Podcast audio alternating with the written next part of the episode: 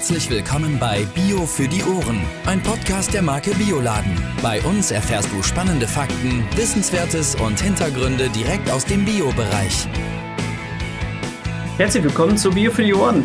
An dieser Stelle wie immer mit Judith und Jan. Moin Judith. Hallo Jan.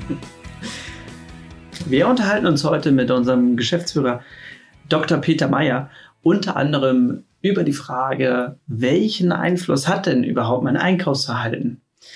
Dabei gehen wir auf das Thema der Strukturen ein. Zum Beispiel, welchen Unterschied macht es denn, ob ich im Discounter einkaufe, ob ich im Fachhandel einkaufe? Und dazu bin ich froh, dass Peter heute bei uns sitzt. Und ja, Peter, schön, dass du da bist. Ja, hallo Judith, hallo Jan. Hallo. Schön mal wieder hier zu sein und äh, mit euch über ein spannendes Thema zu reden. Peter, in den Zeitungen liest man ja ständig von äh, Discountern, Supermärkten, Reformhäusern, Lieferdiensten, Bioläden und Biofachhändlern. Kannst du uns einmal eine Übersicht geben, wie die Struktur in Deutschland ist? Ja, wir haben in Deutschland eine sehr spannende, aber auch eine sehr hochkonzentrierte Struktur im Lebensmittelhandel. Wir reden über ein Umsatzvolumen pro Jahr von rund 233 Milliarden Euro. Boah. Das ist jetzt eine große Zahl, die man so gar nicht greifen ja. kann. Ja. Ich habe sie mal für mich umgerechnet. Das sind im Schnitt etwa 780 Millionen Euro pro Tag. Oder wenn man es auf den einzelnen Kopf runterbricht, 9,50 Euro, die pro Tag für Lebensmittel ausgegeben werden. 9,50 Euro gibt man pro Tag für Essen aus? Für Lebensmittel.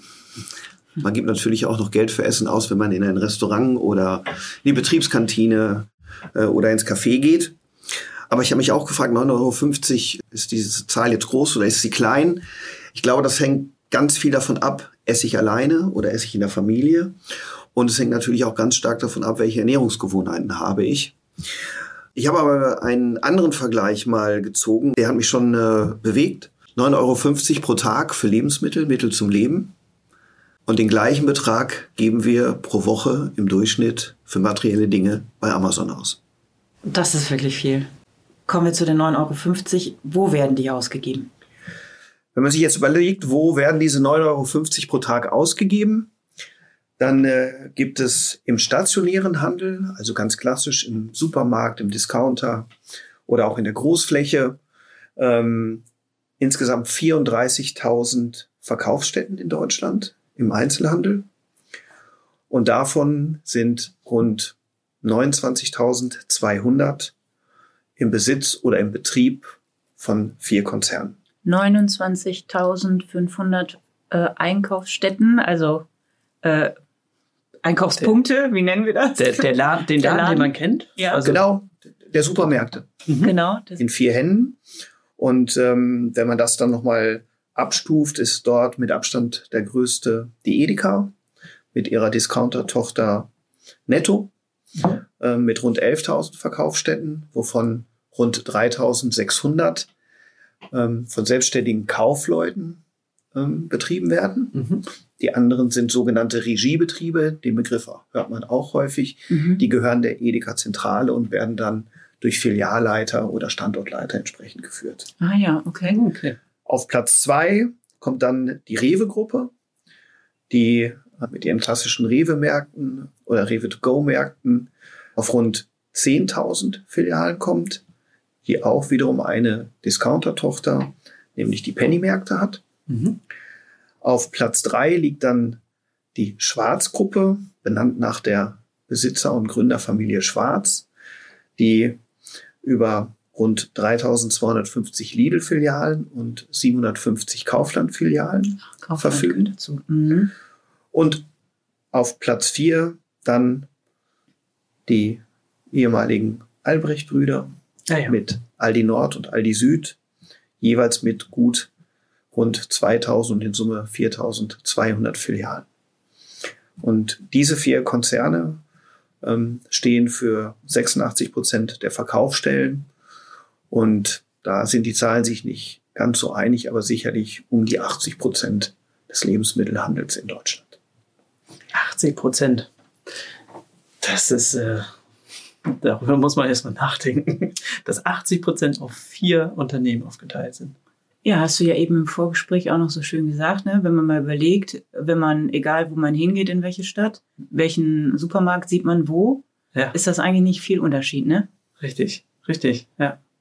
Das sind die Big Player sozusagen, Genau. die großen Spieler im Markt. Über Marktmacht kommen wir vielleicht später noch, aber dann haben wir ja noch andere. Also uns zum Beispiel oder Genau. unsere Kunden. Also Genau. was, was gibt's da zu sagen? Du hast eben Onlinehandel zum Beispiel auch gesagt. Genau, Onlinehandel ähm, ist auch etwas, was sich in den letzten Jahren sehr deutlich entwickelt hat mit Lebensmitteln. Ähm, insbesondere natürlich in der Corona-Zeit, Mhm. wo ein deutlicher Push stattgefunden hat.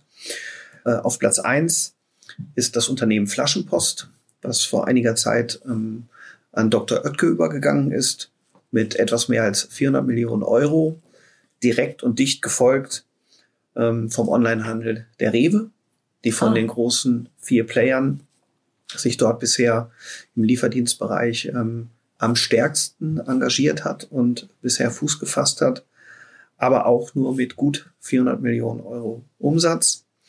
Platz drei dann Amazon Mhm. mit 370 Millionen Euro Umsatz und auf Platz vier dann Bofrost mit gut 140 Millionen Euro Umsatz. Bofrost. Die Flaschenpost äh, arbeitet dort ja auch eng mit der Edeka zusammen. Nein, meines Wissens nach ähm, ist nicht Edeka derjenige, der hinter der Flaschenpost äh, die Lebensmittel liefert, sondern äh, meines Wissens nach die Bünding-Gruppe. Mhm. Es gibt von Holland her einen Lieferdienst, der Ah, ja. stark nach Deutschland hineindrängt, Picknick. Mhm. Der eine oder andere hat vielleicht schon mal die kleinen süßen Fahrzeuge gesehen, wie früher die Auslieferfahrzeuge für, die, für die Flaschenmilch. Ähm, dort ist die Edeka im Hintergrund der, der Lieferant der Lebensmittel. Bist du noch? Ihr habt nach Bio gefragt, ich habe erstmal im Onlinehandel geantwortet. Aber gerade im, im Online- oder im Lieferdienstbereich ähm, gibt es eigentlich eine, eine sehr spannende Positionierung äh, für die Biounternehmen. Mhm. weil wir in Deutschland doch mittlerweile sehr viele sehr seriöse Biolieferdienste haben. Ganz klassisch von früher auch bekannt unter Abokisten oder Direktvermarktung vom Hof weg. Wir haben alleine 140 Lieferdienste, die wir beliefern. Und wenn man mal schaut, wie viele Haushalte diese Lieferdienste pro Woche beliefern, mit einem durchschnittlichen Umsatzvolumen, der sicherlich irgendwo in der Größenordnung von 5 Millionen Euro die Woche liegt, sind die Biolieferdienste zusammengenommen sicherlich in den Top 5 des deutschen Online-Lebensmittelhandels. Und das mit sehr regionalen Auslieferstrukturen, mit sehr regionalen Warenströmen und damit gerade was das Liefern anbelangt, wirklich ein, eine echte Bank Mhm. und ein ganz wichtiger Bestandteil dieses Bereiches im deutschen Lebensmittel. Ja, vor allen Dingen ist die Kernkompetenz bei denen ja auch da schon sehr lange da. Die machen das ja nicht erst seit zwei, drei, vier Jahren, sondern teilweise seit ja, 40 Jahren, ne? Seit 40 Jahren. Als sie ihre Flächen auf Bio umgestellt haben und schauen mussten, dass sie irgendjemanden finden, der Lust hat, diese Produkte zu kaufen. Und dann auf die Idee gekommen sind, dann müssen wir sie ihnen halt bringen. Ja. Weil Verkaufsstätten gab es damals nicht. Das ist ja noch ein eigener Podcast, ne? Die Online-Lieferdienste. Das ist wirklich auch spannend, das System. Ja. Springen wir jetzt auch nochmal in den stationären Bereich. Dann reden wir im, im Bio-Bereich etwa über 2500 Bio-Verkaufsstellen oder Bio-Fachhandelsverkaufsstellen. Fachhandel bedeutet für uns, es sind Verkaufsstätten, die zu 100 Prozent Bioprodukte handeln und die auch über Personal und Positionierung sich wie ein Fachhändler um diese Sortimente kümmern. Jetzt kommt sicherlich noch die Frage, wie sind dort bestimmte Aufteilungsstrukturen von diesen rund 2500 Bioläden, Biosupermärkten sind etwa 675 in Händen von 10 Filialisten, wobei wir maßgeblich drei große Filialisten in Deutschland haben. Das ist zum einen die Biomarktkette Dens mit 330 Filialen, die Alnatura Supernaturmärkte mit etwa 150 Filialen in Deutschland und dann insbesondere im Berliner Raum die Biokompanie mit rund 60 Filialen. Die nächsten Filialisten sind dann eher schon in der Größenordnung von 30. Aber schon bei Platz 6, 7 in der Rangliste kommen wir dann in die Größenordnung von 20 oder weniger Filialen.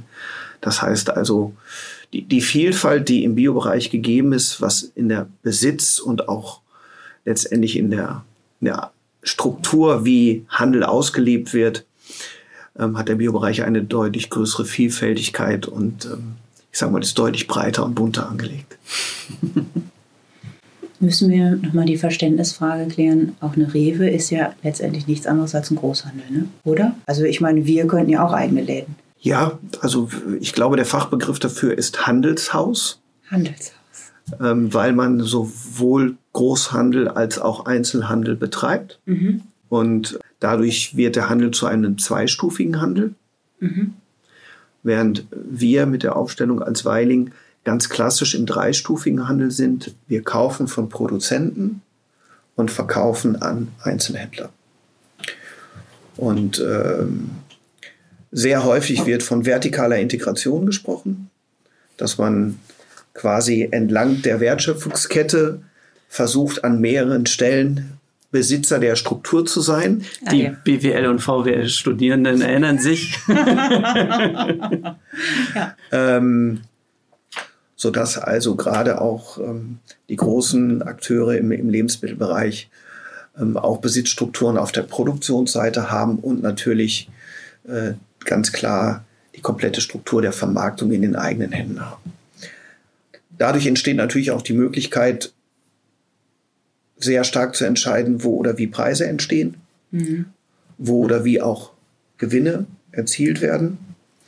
Ähm, in einer dreistufigen Struktur, die komplett geprägt ist durch eigenständige Unternehmen, die ihr Eigenkapital, ja. ihre Investitionen, ihren, ihren strukturellen Aufbau aus sich selber heraus betreiben müssen, sind dort andere Voraussetzungen wirtschaftlich gegeben, um das entsprechend aufzubauen. Ja, 80 Prozent bestimmen vier Konzerne. Wer bestimmt den Preis? Einer von den Vieren. Preisabsprache gibt es nicht. Nein, also ähm, das ist sehr schwierig zu beantworten. Aber ich glaube, jeder weiß, wie sensibel der Lebensmittelmarkt ist. Und ähm, da guckt einer auf den anderen. Mhm. Und ich glaube, das haben wir gerade in den letzten Monaten nochmal gelernt, wo das Thema Preis nochmal einen ganz anderen Stellenwert wieder bekommen hat, dass ich das Gefühl habe, dass alle vier Getriebene sind. Jeweils von dem anderen. Mhm. Und dass vielleicht auch an keiner Stelle es aus dem System heraus möglich ist, Dinge zu verändern. Weil wenn die anderen drei es nicht verändern, ist man so schnell in einem Wettbewerbsnachteil, mhm. dass, dass das System sich in sich selber am Laufen hält. Da gibt es wahrscheinlich Beispiele. Wenn wir mal auf die Frage kommen, wer bestimmt den Preis? Das habe ich eben beantwortet mit einer von den Vieren. Ich finde ein wirklich sehr markantes Beispiel ist eine Situation, die drei oder vier Jahre her ist. Da ist einer der vier Großen auf die Grüne Woche gegangen und hat gesagt, ich möchte etwas bei Bananen ändern. Ich möchte nur noch fair bezahlte Bananen handeln. Ist danach mit einer großen Werbekampagne gestartet und hat die Banane im Preis um 10 oder 20 Cent anheben müssen. Diese Entscheidung hat er wieder revidiert, weil die Auswirkung im Markt, dieses sensible Produkt im Preis zu verändern, wo die anderen es nicht verändert haben, dazu geführt hat, dass der Bananenabsatz deutlich zurückgegangen ist.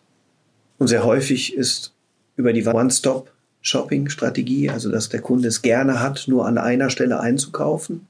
Und wenn die Banane eines der wichtigen Kriterien für einen Einkauf ist, man dann als Anbieter nicht nur den Umsatz mit der Banane verliert, sondern den Umsatz mit dem Kunden oder der Kundin. Und das sagte ich, dass diese vier großen Systeme sich so beäugen und bewerten, dass sie sich gegenseitig in diesem System immer weiter vorantreiben.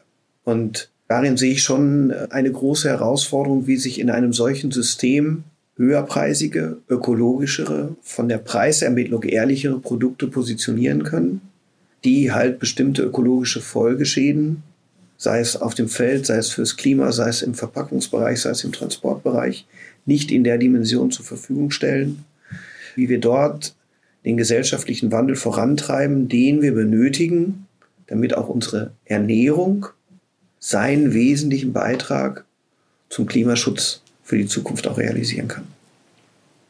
Und wo wir ansetzen müssen, denn die Ernährung ist ein wesentlicher Treiber des Klimawandels. Und äh, da gibt es durchaus erschreckende Zahlen.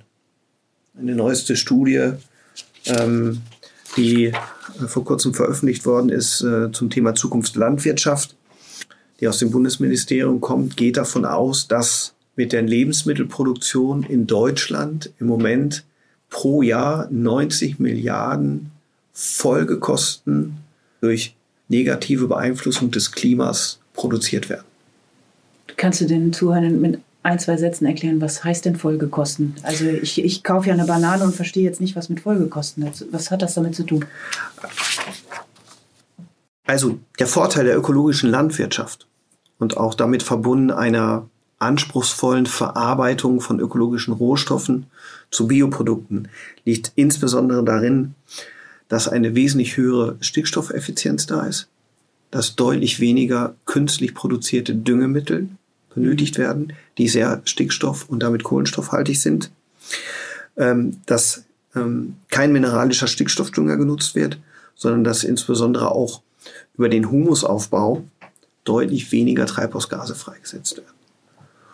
Wir haben insgesamt auch weniger Transporte, weil wesentlich stärker in der Regionalität sich bewegt wird und nicht unter äh, internationale Rohwarenströme genutzt werden, um kostengünstige Rohwaren in die Produktion mit einzufließen oder aber überhaupt bestimmte Mengen von bestimmten Produkten zu bekommen, die in dieser Menge in der Regionalität gar nicht, gar nicht zum Tragen sind. Und was natürlich auch mit dem Thema Stickstoffeintrag in die Umwelt ähm, immer ver verbunden ist, ist das Thema Gewässer und mhm. Grundwasser. Und äh, natürlich auch das gesamte Thema Fleisch, Tiere, Verwertung von Faktor 1 zu 7, die ähm, in der Fleischproduktion gebraucht wird und die letztendlich ähm, einfach auch mit, mit großen Treibhausgasmengen verknüpft ist. Das heißt, wir, wir werden eine vegetarischere Ernährung in Zukunft brauchen, um uns im Rahmen des Klimas besser zu bewegen. Das heißt aber nicht, dass wir keine Tierhaltung haben müssen, sondern in einem einem gut ausgewogenen Verhältnis und auch im Sinne eines guten Tierwohls gehört zu einer ökologischen Kreislaufwirtschaft auf den Höfen ähm, die Tierhaltung mit dazu. Und dass am Ende eines solchen Lebensweges dann solch ein Tier auch verwertet wird, ähm, kann man durchaus als selbstverständlich ansehen. Ähm, aber insgesamt werden wir gesellschaftlich einen Weg benötigen, der den Bestandteil vegetarischer Ernährung an unserer Ernährung erhöht. Ja. Über die Strukturen, über die wir jetzt gerade gesprochen haben, die werden ja auch allgemein als LEH abgekürzt. Mhm. Ist das soweit richtig? Ja, der LEH, abgekürzt Lebensmitteleinzelhandel, sind genau eigentlich diese 34.000 Verkaufsständen, von denen ich gesprochen habe. Ähm, ob oder wo genau die Abgrenzung zu den Drogeriemärkten ist, die federführend andere Dinge verkaufen, aber auch mittlerweile relativ viele Lebensmittel haben. Das ist ein bisschen schwimmend. Aber unter LEH versteht man eigentlich die klassischen Verkaufsstätten von Lebensmitteln. Jetzt müssen wir noch wissen, wie hoch der Anteil vom Biobereich ist. Der Biobereich liegt leider erst bei knapp 7 Prozent. Mhm. Das heißt, das sind rund 15, 15,5 Milliarden Euro, äh, die aktuell mit Bio-Lebensmitteln umgesetzt werden. Wobei man von der Aufteilung her sagen kann, etwa ein Viertel davon wird in klassischen Bioläden, Bio-Supermärkten umgesetzt. Dann kommen nochmal etwa 15 Prozent hinzu auf Wochenmärkten, Metzgereien ähm, und ähnlichen Direktvermarktungsstrukturen. Und 60 Prozent werden mittlerweile im klassischen LEH, also ähm, bei den großen Vieren umgesetzt. Das ist äh, einerseits sicherlich eine tolle Entwicklung mhm. und sicherlich auch den Biopionieren zu verdanken, dass sagen wir mal, auch diese Strukturen sich ähm, äh, dieser ökologischen Produktionsweise öffnen und nähern mussten. Ähm, auf der anderen Seite glaube ich, dass in der Vielfältigkeit, die den eigentlichen Biobereich ausmacht, auch eine, auch eine große Kraft und eine große Zukunft steckt. Und äh, ich persönlich und auch das Unternehmen Weiling ähm, uns darüber freuen würden, wenn es uns gelingen würde, den, den Umsatzanteil in eigenständigen, unternehmergeführten etwas freieren und auch etwas regionaleren Strukturen ähm, noch deutlich ausbauen zu können. Äh, nicht nur Weiling ist da ja äh, bei, sondern auch ganz viele FachhändlerInnen, die es äh, schaffen möchten, ein tolles Einkaufserlebnis, ein umfassendes Einkaufserlebnis zu schaffen. Und äh, deswegen wäre denn die Frage, was können denn VerbraucherInnen erwarten, wenn sie im Fachhandel einkaufen? Also auf die Frage, was äh, können Verbraucherinnen und Verbraucher vom Biofachhandel erwarten, ist einfach von Menschen für Menschen produzierte Lebensmittel in einem Netzwerk und in einer Struktur, die auf Augenhöhe stattfindet und partnerschaftlich und langfristig und vor allen Dingen 100% ökologisch werteorientiert stattfindet. Kannst du das noch etwas weiter konkretisieren? Was bedeutet das?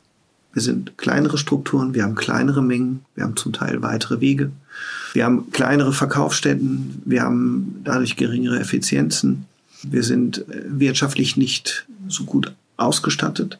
Aber trotz alledem hat sich in den letzten 45 Jahren 7% oder 15 Milliarden Euro Bioumsatz entwickelt und gebildet weil es Menschen gab, die davon zutiefst überzeugt waren, dass es ein wesentlicher Baustein für unsere Erde, für unsere Kinder und Kindeskinder ist, dass wir verträglicher mit den Ressourcen und mit der Umwelt umgehen und dass einer der wichtigsten Nutzungspunkte der Erde die Produktion von Lebensmitteln ist.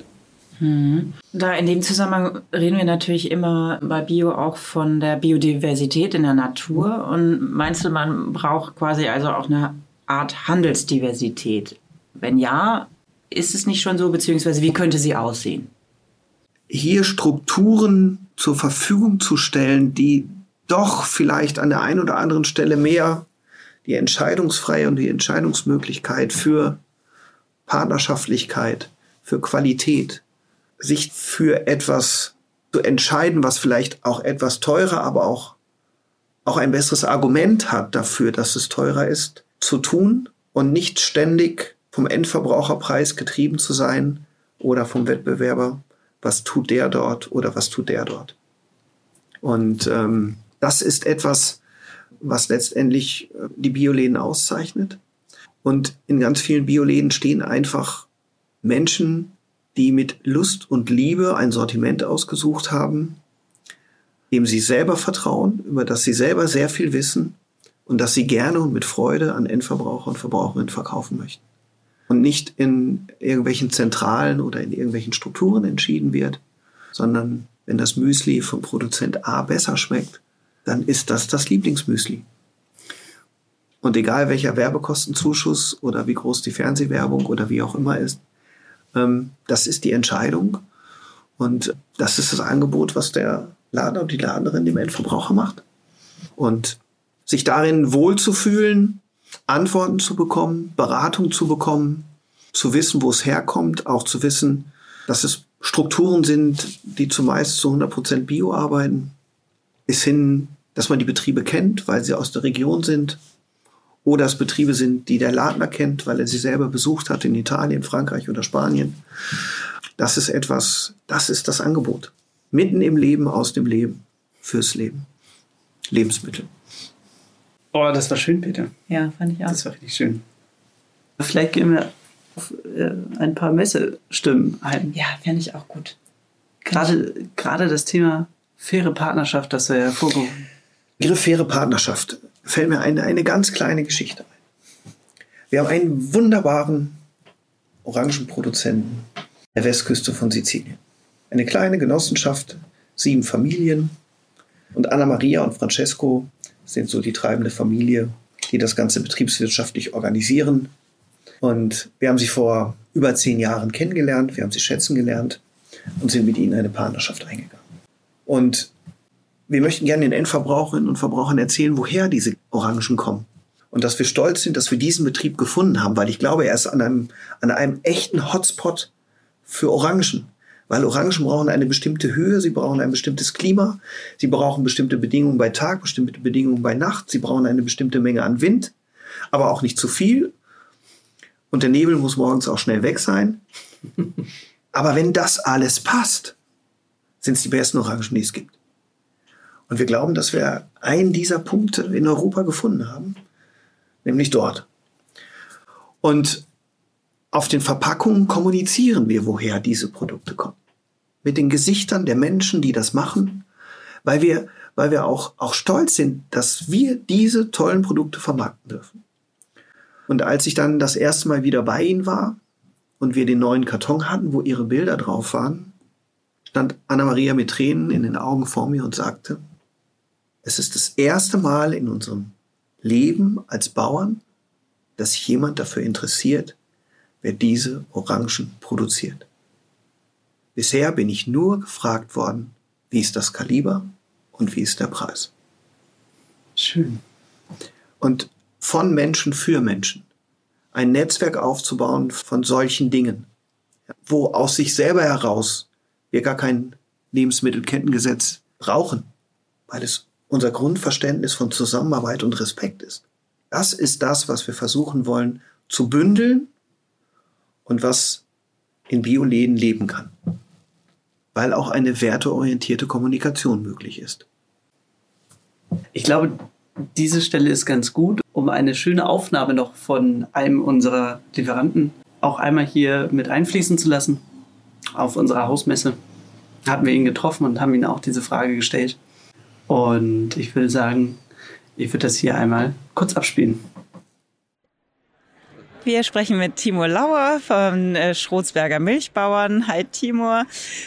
Warum verkauft ihr eure Produkte im Biofachhandel? Einerseits ist 100% unserer Bioware Demeter-Ware und Demeter-Produkte sind meiner Meinung nach besonders erklärungsbedürftig und besonders. Zudem hat der Biofachhandel uns auch zu dem gemacht, was wir heute sind. Was wir im Biofachhandel hauptsächlich sehen, ist, dass wir mit ähm, Entscheidern, Unternehmern und Personen reden. Also das ist niemand, der nicht dahinter steht oder auch bei den Ladnern hauptsächlich sind es ja dann selber sie hinter der Theke, die hundertprozentig hinter der Sache stehen. Und gerade Bio braucht das, dass da Charaktere, Personen, äh, Köpfe sind, die das auch weitertragen, was wir leben. Und ich glaube, das, das ist ähm, bei Bio das Wichtige. Also wenn wir ein Problem hier oder dort haben, dann rufe ich hier eben den Jan oder den Christian oder unser Geschäftsführer, den Peter Meyer, an und dann hat man einen Ansprechpartner, der einem weiterhilft oder mit dem man was direkt besprechen kann.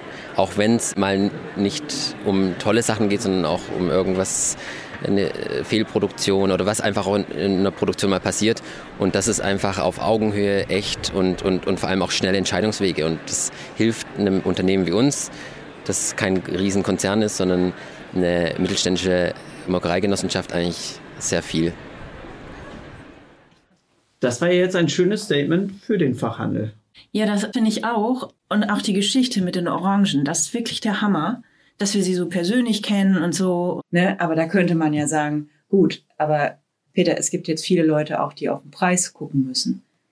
Und dem Biofachhandel wird nun mal eben vorgeworfen, dass er immer teurer ist. Sind das Gründe, warum es teurer ist? Oder sind das Gründe, warum Menschen in dem bereit sind, mehr zu bezahlen? Eine absolut berechtigte Frage. Die Frage der gesellschaftlichen Perspektive ist eine wirklich große und schwierige. Und in der Form, wie wir es betreiben, ist es nicht übertragbar auf 100 Prozent. Mhm. Von daher geht es auch nicht in gut oder schlecht, sondern es geht darum, was kann ich besser machen? Wie kann ich verantwortungsbewusster mit Zukunft, Umwelt und Dingen umgehen? Wie kann das Ganze aber auch in einer wirtschaftlichen Struktur bezahlbar bleiben? Wobei man da aus meiner Sicht ein bisschen kritisch anmerken muss, es gibt nahezu kein Land in Europa, was so wenig Bereitschaft hat, Geld für Lebensmittel auszugeben wie in Deutschland. Und die Bereitschaft hat, so viel Geld für andere Dinge auszugeben als in Deutschland. Und wir diskutieren über sehr, sehr viele Preise. Ich stelle manchmal die Frage, wie teuer ist das Motoröl, was du in den Motor kippst, weil er kaputt gehen könnte? Und welche Wertigkeit gibst du dem Olivenöl, das du in dich selber aufnimmst, für deinen eigenen Motor? Und wenn man auch insbesondere in den letzten Wochen auch die, die Presse verfolgt, die ja katastrophengetrieben ist und uns so viele negative Bilder vorgemalt hat, wovon viele zum Glück nicht eingetreten sind. Und ich habe das Gefühl, dass die einzige Möglichkeit in Deutschland zu sparen Lebensmittel sind. Und das finde ich ist zu kurz gegriffen. Und, und wenn es uns gelingt, wieder etwas mehr Verbindung, auch Wertschätzung in der Produktion von Lebensmitteln zu erkennen. Jeder hat einen eigenen Beruf, egal was er tut, und hätte gerne eine Wertschätzung für das, was er tut und eine Anerkennung für das, was er tut. Im Lebensmittelbereich habe ich manchmal das Gefühl, ist man immer der, der Beste, wenn man es am billigsten kann. Wir müssen uns ernähren und wie schwierig es mittlerweile ist, Menschen zu finden, die bereit sind, in der Landwirtschaft zu arbeiten. Selbst im näheren europäischen Ausland finden wir kaum noch Menschen, die die Bereitschaft haben, in der Landwirtschaft für uns zu arbeiten. Dann, glaube ich, müssen wir in Summe etwas ändern, damit wir Strukturen erhalten, die auch in Zukunft leckere, gesunde und nach Möglichkeit noch umweltschonendere Lebensmittel zur Verfügung stellen. Sonst werden wir irgendwann unseren Kindern und Kindeskindern etwas übergeben, womit wir uns eigentlich nicht wohlfühlen sollen. Du hast es eben schon angesprochen, dass die Presse sehr viele negative Berichte bringt. Bio wächst nicht mehr, der Bioabsatz ist geschrumpft, VerbraucherInnen kaufen kein Bio mehr. Luxusgut. Luxusgut. Und mich würde mal interessieren, hat sich durch Corona, diesem einschneidenden Erlebnis etwas verändert an der Struktur der Lebensmittelhändler, an dem Kaufverhalten? Gab es Veränderungen innerhalb des letzten Jahres? Sehr spannende Frage. Und da gibt es äh, wirklich ganz unterschiedliche Entwicklungsmomente. Ähm, wenn ich mal einen sehr positiven Entwicklungsmoment aus der Corona-Zeit nehme, ist, dass ich das Gefühl habe, dass wieder viel mehr gekocht worden ist.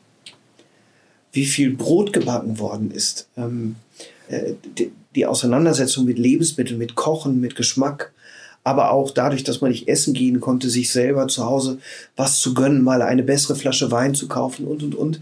Ich glaube, dass ganz viele Verbraucherinnen und Verbraucher äh, dort äh, Entdeckungstouren und äh, Erkenntnisse hatten, die vielleicht ohne Corona in, gar nicht so möglich gewesen wären. In dieser Zeit waren wir alle im Lebensmittelhandel extrem gefordert, weil natürlich viel mehr quasi die komplette Ernährung über den Lebensmittelhandel rausgegangen ist. Betriebskantinen waren zu, Restaurants waren zu und, und, und. Ähm, das hat uns an vielen Stellen vor große Herausforderungen gestellt, diese Mengen zu bewältigen und äh, es logistisch auch zu schaffen, was aber in Summe in allen Bereichen wirklich überraschend gut funktioniert hat. Dann fing das Jahr 2022 an. Alle waren so schön eingestimmt. So, jetzt läuft Corona aus. Wir kommen in eine Normalität. Wir atmen alle mal durch. Und dann passiert das Unfassbare in der Ukraine. Und auf einmal steht die Welt komplett Kopf. Das Thema Strompreis ist ein Riesenthema im stationären Lebensmittelhandel. Extrem viele Lebensmittel gekühlt werden müssen. Von daher hat dieses Thema voll reingeschlagen. Der Transport von Lebensmitteln hat eine sehr große Bedeutung. Das heißt, die gestiegenen Dieselpreise haben einen enormen Einfluss. Aber auch das gesamte Thema der Rohstoffe, Düngemittel, gerade im konventionellen Bereich, sind unglaublich teuer geworden durch die hohen Gaspreise. Da sind unglaublich viele Faktoren zusammengekommen, was Preissteigerungen anbelangt. Und auf der anderen Seite ein absolut zu erwartender Umsatzrückgang, weil natürlich wieder viel mehr Möglichkeiten da waren, sich zu ernähren. Restaurants waren wieder offen, Biergärten, das Thema Urlaub, Wegfahren, Reisen und, und, und. Und aus dieser Kombination heraus, auf der einen Seite Umsatz zu verlieren, für den man Struktur aufgebaut hat, und auf der anderen Seite dann gleichzeitig konfrontiert zu sein mit massiven Kostenentwicklungen in den ganz elementaren Bereichen plus einer deutlichen Anhebung ähm, letztendlich auch des Lohnniveaus, das hat alle Beteiligten vor sehr große Herausforderungen gestellt. Und da muss man natürlich sagen, dass in solchem Fall Konzernstrukturen die sichereren Strukturen sind, die über Jahre oder Jahrzehnte große Eigenkapitalsummen, große Sicherheiten und, und, und aufgebaut haben, die in solch einer Phase eher eine Wettbewerbschance sehen, um denjenigen, die wirtschaftlich nicht so gut aufgestellt sind, sogar noch im Grunde ein Stückchen weiter weglaufen zu können. Und äh, das hat die Biobranche schon getroffen. Von daher haben wir auch eine ganze Reihe an Läden, kleineren Läden verloren, aber auch ähm, der ein oder andere Filialist, der in Straucheln geraten ist. Also von daher haben wir gerade äh, schon eine, eine sehr kritische Phase, wo die Resilienz der Biobranche getestet wird. Aber wir sind da guten Mutes, weil wir sehr lernfähig sind, weil unsere Strukturen überschaubar groß sind. Wir können auch schnell reagieren, sodass wir schon in der Erwartungshaltung sind, äh, dass die Entwicklung sich wieder normalisiert und wir auch der festen Hoffnung sind, dass wir wieder irgendwann in einer, in einer neuen Normalität sind, wo auch vielleicht die Werte und das Besondere, was wir bieten, wieder einfacher entdeckt und vielleicht auch pressetechnisch besser begleitet wird. Also du siehst nicht das Ende von Bio? Nein, auf gar keinen Fall. Ich würde sogar sagen, dass uns eigentlich die, die Entwicklung der letzten Monate zeigen, wir sind sowas von auf dem richtigen Weg. Ja? Wenn wir uns nur anschauen, die letzten zwölf Monate, was wir für ein Wetter haben. Ja? Wir sind unter Handlungszwang. Und auch energetisch. Alle haben eigentlich gewusst in den letzten zehn Jahren, dass wir eine falsche Energiepolitik machen. Ja? Dass die Energie viel zu billig ist. Und dass wir einen so unsäglichen und schlimmen Krieg brauchten, um in Europa wieder zusammenzurücken und einfach mit Hochdruck daran zu arbeiten, neue, andere Energiestrukturen aufzubauen. Das ist sehr traurig, weil eigentlich lag das Wissen vor. Und eigentlich liegt auch das Wissen vor, dass mit unserer Ernährung etwas nicht passt. Egal, ob es Klimarelevanz oder Gesundheitsrelevanz anbelangt. Und von daher glaube ich daran, und das hat die Menschheit immer wieder gezeigt, dass zu bestimmten Punkten, wenn es wirklich ernst wird, auch der selbstkritische Veränderungsprozess so stark ist, dass auch Dinge wieder sich in eine andere und in eine positive Richtung entwickeln.